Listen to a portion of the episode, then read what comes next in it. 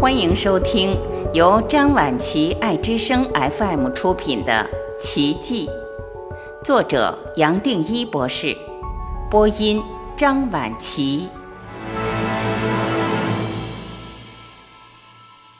五十七，我们每一个人都有的特质。我用前面两章当做一个比喻来打开菩萨的观念，一写下来也就不知不觉想谈更多，自然会想到其他两位菩萨，普贤菩萨和地藏王菩萨。普贤菩萨所代表的平等心，让我自然领悟到生命的无常，也就是否定任何事情有绝对的重要性。进一步讲。也是来表达，没有一件事是多么重要。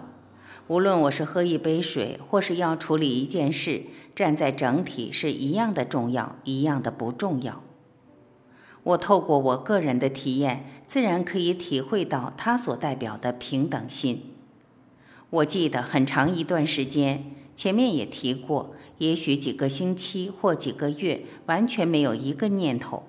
不光没有念头。我发现眼前在处理的任何事，看到的人在动的东西，对我最多只是一个神经制造的资讯。我去拿一杯咖啡，我清楚的知道，最多只是资讯。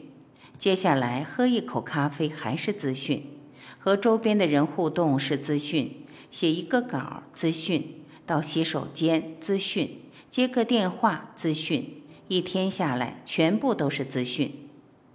虽然表面上样样都不同，也许人长得不同，事情不一样，而有各种的动态，但是对我而言，每个现象都有同一个特质，而这个特质最多只是资讯，也许是不同的资讯，但说到底还是资讯。没有任何一个资讯背后真正有一个本质在支持它。也就这样子，让我深深体会，每一个瞬间都是平等的。透过这个瞬间，我们可能扮演不同的角色，做不同的事，想不同的东西，反映不同的情绪。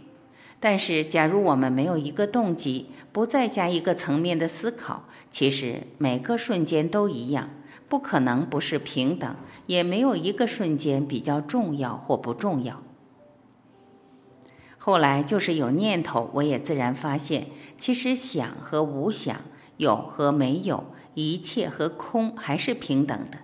它们的任何差异，最多还只是反映我们头脑的运作。也就这样子，透过不断的肯定，不断的活出平等心，瞬间和瞬间中的矛盾，全部都跟着消失了。我自然发现这种对平等心的解释。我过去没有听过任何人这么表达过，然而现在对我，它不只是一个很重要的概念，而更是反映事实。对我，平等心就是我们的本质，并不是一个可以学来的特质。当时我记得自己重复再重复这个体会，这个体会也就好像强烈的雷电贯穿头脑，从我的身体经过。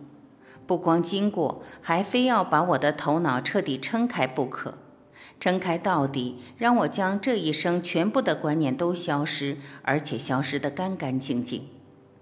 接下来就好像从一张白纸重新起步，过去所学到的全部，好像都已经跟我这一生不相关了，不光用不到，而且根本没有什么重要性。甚至我发现，人类的全部历史、文化、价值、期待，好像跟我再也没有一点关系。从我的角度，任何观念最多只是和事实颠倒。如果我去重视任何一个观念，也就自然从一个平等的全部进入一个不平等的角落，而很可能从这个角落再也看不到边，更不用讲跳出来。但是只要知道这一点，全部或一个角落的矛盾，其实也跟着消失了。我过去想起普贤菩萨，也就像土壤一样安稳，让我联想到沉稳的咖啡色。此外，我也会联想到大象，大象代表稳重，也就是随时可以把自己的中心找回来，让一个人可以踏实，而能自然体会到前面所讲的平等。这个体会让我面对任何场合，无论多大的事，都不断的可以找到自己的中心，而得到安定。很多年后，我才发现普贤菩萨所带来的练习方法是数不完的。他可能采用观想、呼吸、朗诵等等方式，让我们可以把注意力集中，从头脑的境界落回到这个身体，从身体再落回到更深不动的层面。我很喜欢采用这些方法，也老早就知道五官全部都可以当做身心转变的工具。多年之后，我也自然会带大家做这种多重感官的练习，比如又观想、又听、又朗诵，将我们的意识和头脑守住，让它安定下来，而得到专注。对小孩子，我发现读经朗诵也离不开这里所讲的原理，而可以作为一个很重要的教学方法。现代人的步调太快，我发现要用这种多层面的意识工具，才可以自然帮我们沉淀。后来，我也透过这种方法，在活动中和其他朋友分享。每一次只要这么进行，我自然会想起普贤菩萨，而对他充满了感激。如果前三位菩萨和我都有共鸣，我必须要承认，我和地藏王菩萨感觉格外靠近。在过去，也用土黄色的光来代表他。地藏王菩萨从当时就不断地提醒我。在这个世界不可能没有业力，因为这个世界本身是业力制造的。只要活在这个世界，还是一样受到因果或业力的运作。然而，要将业力转变，并不是去对付它，最多只是放过它，放过这个世界。这几句话对我不是空谈，而是我确实体会到，真正有一个东西叫做意识谱。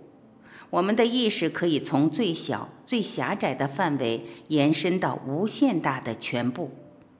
我很早就体验到，我们所称为的人生，无论是用话表达、用念头想、透过情绪感受到，或有一个动力来运作的，全部都还属于我多年后所称的相对和局限的范围。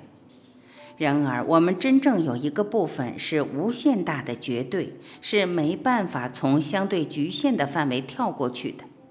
无限的绝对，我们每个人都有，但是可能随时都忘记了。对我来说，地藏王菩萨所指的业力，最多是在相对的范围里运作。然而，站在无限大的层面，其实没有一个东西叫做业力。我要从业力跳出来，其实是不费力的。甚至只要还费力，还透过任何动机，我最多还只可能在一个相对局限的范围里打转，反而是不费力，我们自然定在绝对，而这个绝对是我们每一个人都有的最主要的部分。不费力也含着不去肯定，不去反弹，不反弹最多只是否定相对所带来的局限。对人间样样所看到的，不要把它当作真实，也就这样子，我可以不费力的让样样来，让样样走，就这么轻松，也就可以活出无限，活出绝对。我透过前面几句话，浓缩自己这一生从地藏王菩萨得到的领悟，也透过这几句话消失了许多矛盾。后来我才发现。其实这种矛盾是几乎每一个修行者都有的，表面可能听懂，但其实活不出来。也因为我充分知道这几句话的重要性，在好多年后，我才试着在全部生命系列用自己创的用词，希望能够表达。回到地藏王菩萨，对他，我只能充满感激。我在很年轻的时候，在跑步或静坐时，能和他相遇。而对我医学和健康的观念有彻底的转变。最重要的是，我体会到全部的疾病都离不开业力。同时，地藏王菩萨的启示也让我验证和业力相关的观念，比如说后来真元一提到的好转反应。另外一个例子，也就是我后来称的结构调整，也和地藏王菩萨有关。我接下来会再把这个经过打开，讲到疾病和业力的关系。坦白讲，其实我们只要生出来到这个世界，从我的角度来看，已经是落在一种疾病的状态，因为只要有生，一定会死。就从生出来的那一秒，我们其实已经开始死亡。这一点对我太重要了，我到后面还会再提。这四位大菩萨对我都有很深的影响。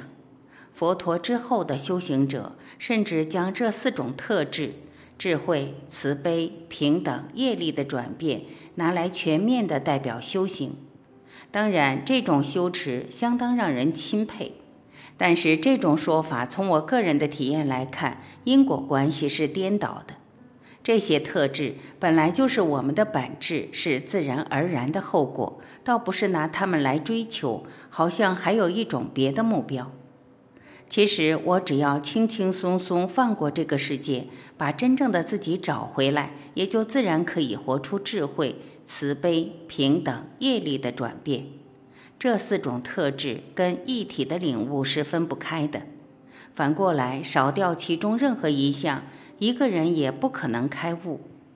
即使如此，我还是担心大家会把四位菩萨当作单独的个体，而跟自己做一个隔离，认为跟自己不同。是这样，我才会在多年后不断的分享这些特质本来就是我们的本质。和我们的心从来没有离开过，而且这些特质本身是活的，好像有一个动力。前面也提到，我会自然观想代表每位菩萨的光，只要想到哪一位菩萨，我自然体会到一种祝福，一种恩典，就像在我的内心做一个提醒。后来我也发现，连特别去观想都是多余，他们自然会在我内心浮出来。